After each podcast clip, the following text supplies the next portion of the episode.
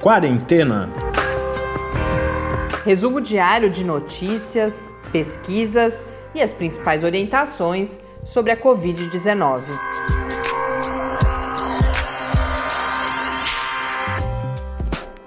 Quarentena, dia 21. Olá, bom reencontrá-los neste nosso 21º dia de quarentena, neste domingo. Eu sou Mariana Petzo. Eu sou Tárcio Fabrício. Hoje o Brasil registra 11.130 casos confirmados de Covid-19, um acréscimo de 852 em relação a ontem, e 486 mortes, com 54 mortes a mais nas últimas 24 horas. São elevações um pouco menores do que a gente vinha observando nos últimos dias, mas muito provavelmente isso se deve ao justamente ao fato de ser um domingo, então os fluxos de informação aí que já ainda não ainda estão longe do ideal, no fim de semana devem ter o seu ritmo também diminuído. No mundo, a Organização Mundial da Saúde registra 1.133.758 casos. Nas últimas 24 horas, foram 82.061 novos casos e 5.798 mortes.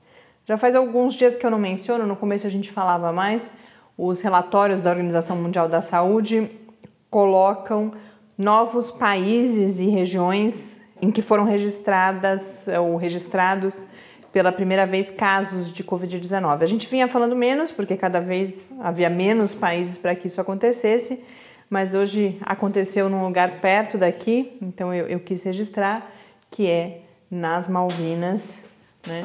Então, uh, numa ilha, a gente agora tem registro de caso.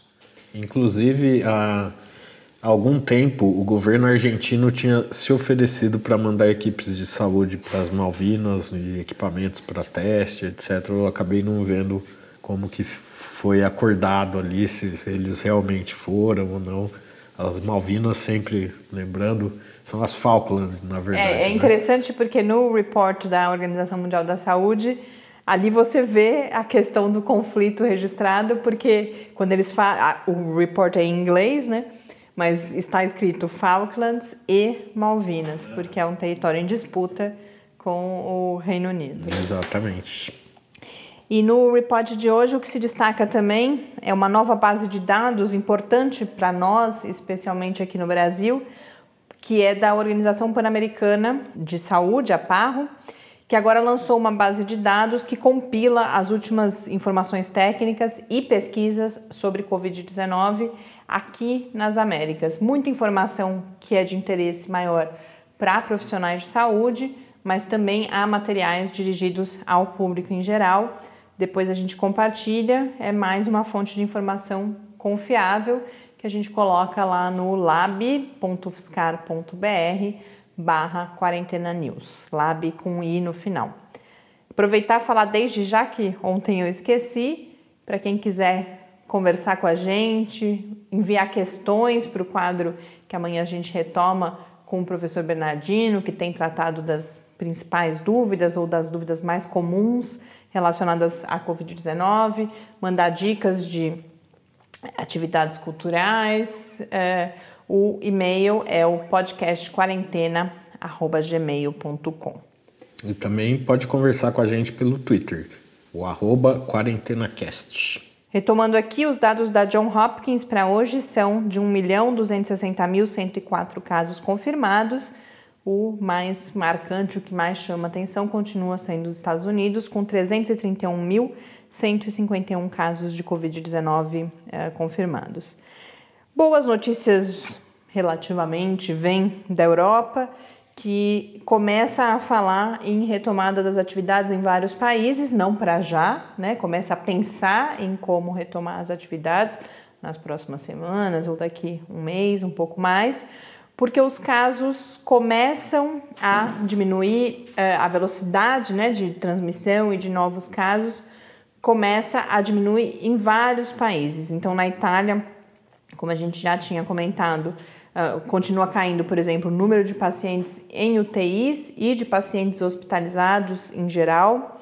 A Espanha registrou nesse domingo o menor crescimento de mortes diárias dos últimos nove dias, mesmo assim foram 674 mortes, e também a menor taxa de crescimento de infecções desde o começo da crise. Então, isso é uma ótima notícia, porque a Espanha vinha realmente num crescimento dramático, tanto do número de casos quanto do número de mortes. E agora esses dados acabam refletindo o efeito do isolamento. Claro. Uhum. Que a, a Espanha está isolada já há umas três semanas, é. então só agora que começa a se sentir os efeitos do, do, desse isolamento no número de casos e no número de, de internações com a Covid-19. E cada vez mais governos começam a falar no, nos tais, pensando né, numa, em estratégias para quando se puder relaxar a quarentena e começam a falar nos tais passaportes de imunidade que foi mencionado ontem, se eu não me engano, pelo ministro Paulo Guedes aqui no Brasil. A gente já falou sobre isso aqui, não vou me aprofundar hoje. É preciso muito cuidado, porque essa é uma estratégia ainda em estudo. A Alemanha vai fazer um teste agora com 100 mil voluntários, se eu não me engano, de testagem para poder pensar e estruturar para o futuro uma estratégia como essa, porque há várias questões envolvidas, como por exemplo a acurácia dos testes, o fato de que não se tem ainda evidências robustas sobre o tempo de imunidade que a infecção confere àquelas pessoas que têm a doença e riscos, por exemplo, que a gente comentou aqui outro dia, das pessoas, principalmente as mais jovens, achando que tem menos risco, se infectarem propositalmente ou tentarem se infectar propositalmente para que possam retornar ao trabalho. Então, cuidado, é uma estratégia de fato que está sendo considerada, mas não é uma solução mágica para amanhã, sem dúvida nenhuma. Inclusive, tem muita dúvida se é, por quanto tempo você continua transmitindo o vírus, mesmo após já ter se curado, não ter mais sintomas e até não está dando negativo nos testes. Como a gente viu recentemente, tem a questão da, da do contágio pelo esgoto, as pessoas o vírus continua ativo no sistema digestivo mesmo quando você começa a testar negativo. E também tem a questão de não saber muito bem se você realmente não pega novamente o vírus. Um exemplo disso, por exemplo, é o jogador argentino de bala que tava, testou positivo, estava doente, fez todo o protocolo direitinho, aparentemente estava curado, testou negativo e agora voltou a testar positivo. Então, são coisas que ainda é preciso muito mais estudos para ter uma clareza maior sobre isso. Bom, domingo é dia de pizza. A gente passa agora para uma parte um pouco mais leve do nosso podcast. E para começar, a gente tem uma notícia justamente sobre pizza. É, exatamente. Uma pizzaria de Sorocaba, ela está doando pizzas para os profissionais de saúde da cidade.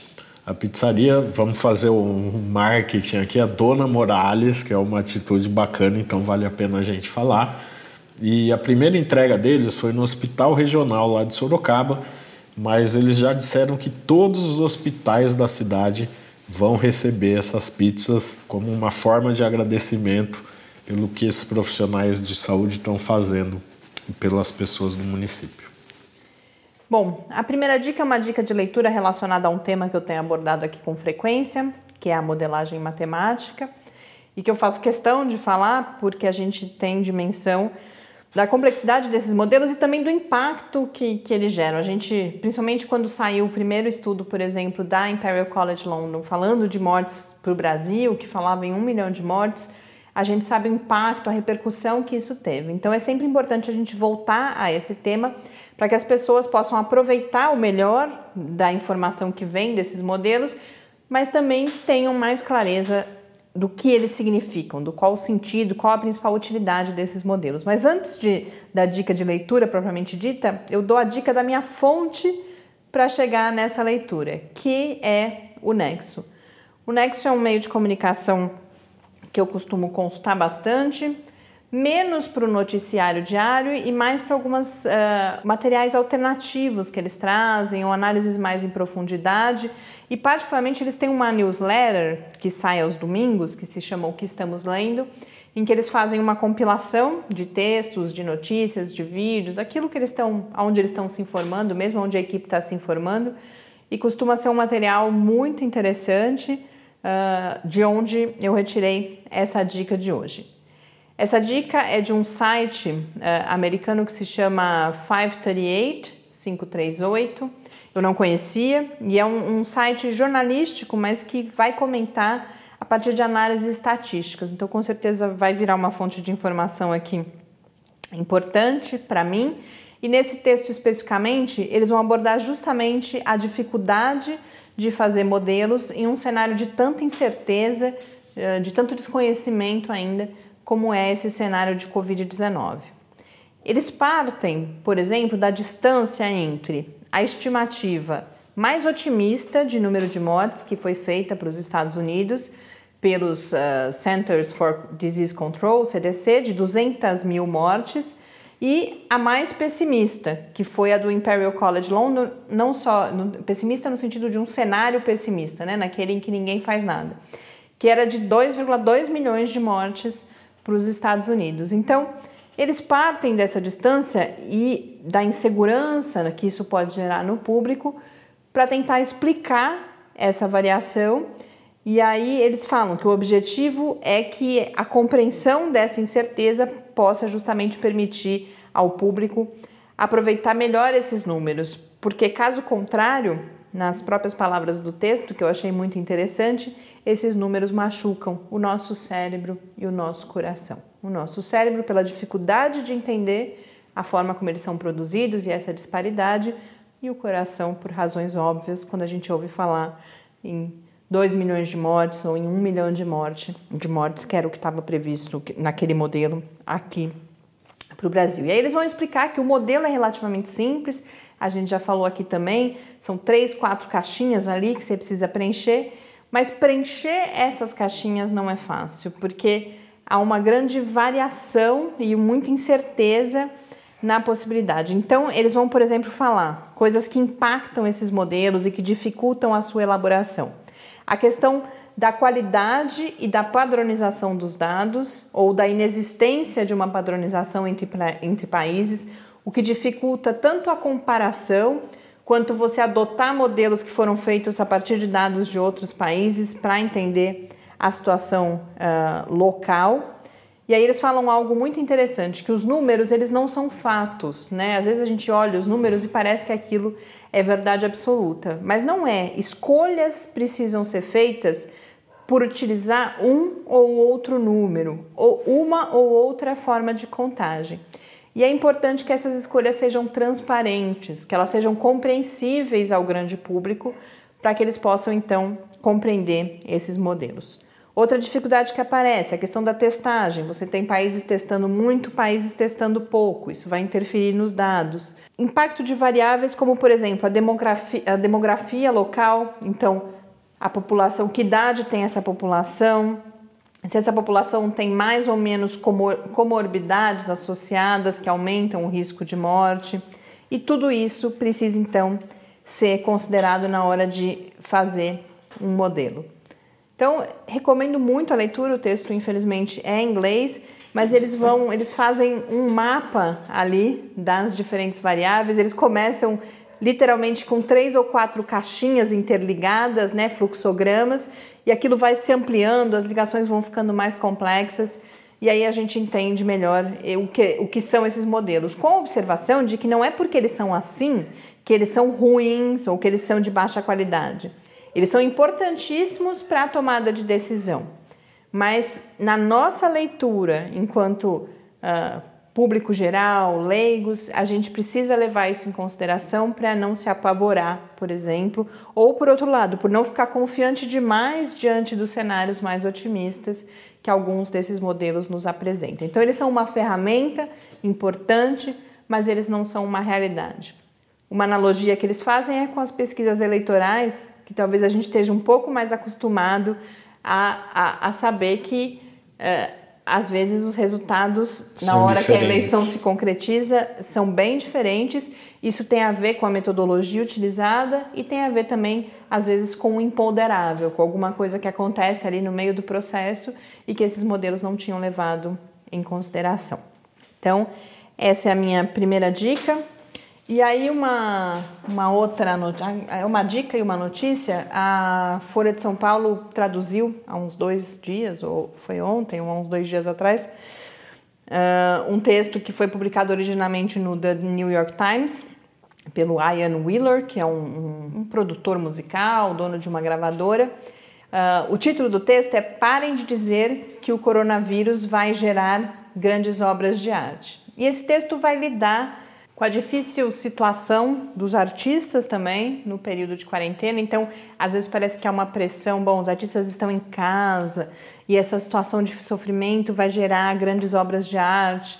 Mas esse texto vai alertar, inclusive, que além de estarem submetidos às mesmas incertezas, ao mesmo estresse que todos nós estamos, muitos estão, inclusive, sem remuneração e vai chamar atenção para a necessidade, talvez, de pensarmos em esquemas de patronato, porque um dos exemplos que ele fala, ah, todo mundo fala, ah, Shakespeare ah, produziu grandes obras, obras-primas, durante o confinamento por causa de uma peste também. Mas aí ele vai falar, mas Shakespeare tinha patronos que mantinham ali uma renda constante. Então faz toda essa reflexão e eu, eu quis trazer isso aqui para dar uma notícia para artistas, porque o, o Itaú Cultural lançou, acabou de lançar, começa as inscrições da primeira edição começam amanhã, vão até sexta-feira, um edital voltado justamente à produção artística nesse período em que muitos artistas não podem se apresentar, por exemplo, que é a fonte de renda da maior parte dos artistas. Então esse edital chama Arte com Respiro. Essa primeira edição é voltada para uh, produções de teatro, teatro, dança e circo, mas novas edições estão previstas também para artes visuais e música. Cada proposta pode ser contemplada com até 10 mil reais. Falando em artistas, tá, tem uma notícia sobre o redirecionamento de uma força artística aí para produção mais concreta uh, nessa época de pandemia, né, Thales? Pois é, é, são as escolas de samba do Rio de Janeiro estão usando suas estruturas, né, dos barracões, as costureiras, o maquinário de costura, etc., para produzir máscaras de pano dessas é, é, para uso caseiro que serão distribuídas para as suas comunidades e além disso estão produzindo também aventais descartáveis para profissionais de saúde da cidade do Rio de Janeiro. As escolas participantes são as 13 do grupo especial e mais a vencedora da Série A. O caderno Ilustríssima da Folha de São Paulo hoje fez uma compilação muito interessante de conteúdos culturais e principalmente uh, vídeos com declamações de poemas. Então, uh, três das dicas que eles colocam lá, depois eu coloco a matéria completa no site do Lab também. Um é no site do Itaú Cultural, uh, o, a página dedicada à chamada Ocupação Hilda Hilst, que foi uma mostra sobre essa escritora em 2015. E nesse site tem vídeos com leituras da obra de Hilda Hilst e também outros materiais, debates, análises da obra dessa escritora. No canal do YouTube do Instituto Moreira Salles estão duas outras recomendações. Uma é, são várias leituras de poemas de Carlos Drummond de Andrade, feitas por Caetano Veloso, Chico Buarque, pela Fernanda Torres, pela Marília Pera, e essa eu assisti, do poema Amar, e é belíssimo, e também o poema No Meio do Caminho, declamado em 12 línguas. E uma outra playlist do, do YouTube do Instituto Moreira Salles com a obra de Clarice Lispector, na verdade com frases selecionadas de Clarice Lispector, lidas pelas atrizes Cláudia Abreu e Malu Mader. Uh, essa notícia me inspirou para um, fazer uma leitura aqui na conclusão desse nosso episódio de domingo, para nos preparar para a semana que se inicia, que é o texto Uma Esperança, de Clarice Lispector. Aqui em casa pousou uma esperança. não a clássica, que tantas vezes verifica-se ser ilusória, embora mesmo assim nos sustente sempre. Mas a outra, bem concreta e verde, o inseto. Houve um grito abafado de um de meus filhos. Uma esperança e na parede, bem em cima de sua cadeira. Emoção dele também, que unia em uma só as duas esperanças. Já tem idade para isso. Antes, surpresa minha. Esperança é coisa secreta e costuma pousar diretamente em mim, sem ninguém saber. E não acima de minha cabeça, uma parede. Pequeno rebuliço, mas era indubitável. Lá estava ela, e mais magra e verde não poderia ser. Ela quase não tem corpo, queixei-me.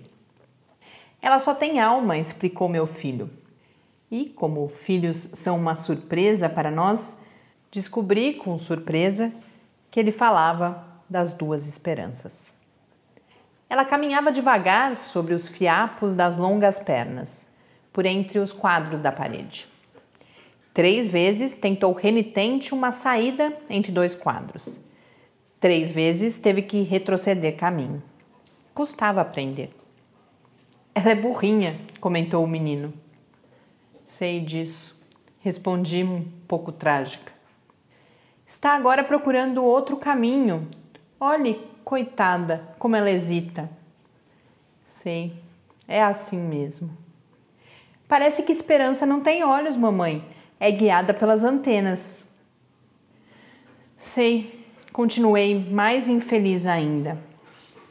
Ali ficamos, não sei quanto tempo, olhando, vigiando-a como se vigiava na Grécia ou em Roma o começo de fogo do lar para que não se apagasse. Ela se esqueceu de que pode voar, mamãe, e pensa que só pode andar devagar assim. Andava mesmo devagar. Estaria por acaso ferida? Ah, não. Senão, de um modo ou de outro, escorreria sangue. Tem sido sempre assim comigo. Foi então que, farejando o mundo que é comível, saiu de trás de um quadro uma aranha não uma aranha, mas me parecia a aranha. Andando pela sua teia invisível, parecia transladar-se maciamente no ar. Ela queria a esperança. Mas nós também queríamos, e ó Deus, queríamos menos que comê-la. Meu filho foi buscar a vassoura. Eu disse fracamente, confusa, sem saber se chegara infelizmente a hora certa de perder a esperança. É que não, não, não se mata aranha, me disseram que traz sorte. Mas ela vai esmigalhar a esperança, respondeu o menino com ferocidade. Preciso falar com a empregada para limpar atrás dos quadros. Falei, sentindo a frase deslocada e ouvindo o certo cansaço que havia na minha voz. Depois devaneei um pouco de como eu seria sucinta e misteriosa com a empregada. Eu lhe diria apenas: Você faz o favor de facilitar o caminho da esperança? O menino, morta-aranha, fez um trocadilho com o inseto e a nossa esperança. Meu outro filho, que estava vendo televisão, ouviu e riu de prazer. Não havia dúvida. A esperança pousara em casa, alma e corpo. Mas como é bonito o inseto! Mais pousa que vive. É um esqueletinho verde e tem uma forma tão delicada que isso explica porque eu, que gosto de pegar nas coisas, nunca tentei pegá-la. Uma vez, aliás, agora é que me lembro, uma esperança bem menor que esta pousara no meu braço. Não senti nada de tão leve que era. Foi só visualmente que tomei consciência de sua presença. Encabulei com a delicadeza. Eu não mexi o braço e pensei: e essa agora? Que devo fazer? Em verdade, nada fiz. Fiquei extremamente quieta, como se uma flor tivesse nascido em mim. Depois, não me lembro mais o que aconteceu. E acho que não aconteceu nada. Esta foi então Clarice Lispector em Uma Esperança. E é isso que eu desejo para a semana que começa, que a gente a enfrente com força e com esperança. Até amanhã. Até amanhã e fique em casa. Quarentena é uma realização do Laboratório Aberto de Interatividade para Disseminação do Conhecimento Científico e Tecnológico da Universidade Federal de São Carlos, o LAB da UFSCar, do Centro de Desenvolvimento de Materiais Funcionais, CDMF, e do Centro de Inovação em Novas Energias, o CINE. Pauta, produção e apresentação: Mariana Pezzo e Tárcio Fabrício. Arte e design de Henrique Mateus. Desenvolvimento web, Eduardo Martins. Edição de áudio, Lucas Stefanuto. Apoio Fundação de Amparo à Pesquisa do Estado de São Paulo.